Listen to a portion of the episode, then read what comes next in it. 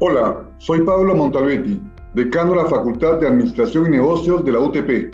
En este podcast hablaré sobre las iniciativas empresariales. Crisis significa oportunidad.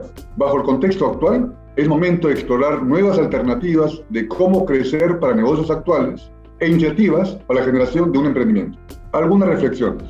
Para un negocio actual, el crecimiento se puede dar en cuatro direcciones. La primera, mayor cobertura geográfica, lograr mayor volumen atendiendo nuevos mercados. ¿Cuáles?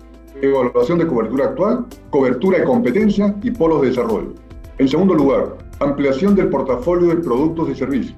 Ya tenemos un posicionamiento del mercado, identificar sinergias con negocios actuales.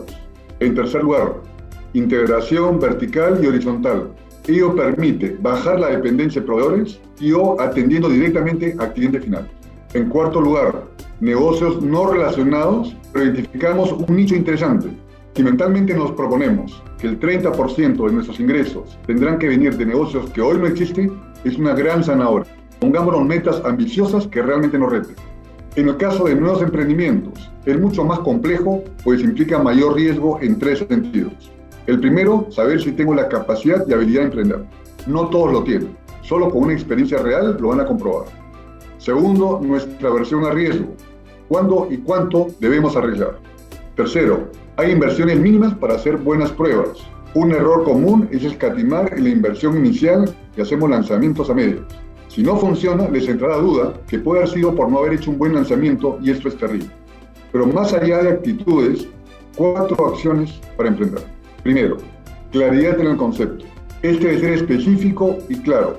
¿Qué productos o servicios, a qué mercados, a qué precios y cómo nos diferenciaremos de la competencia son las definiciones mínimas.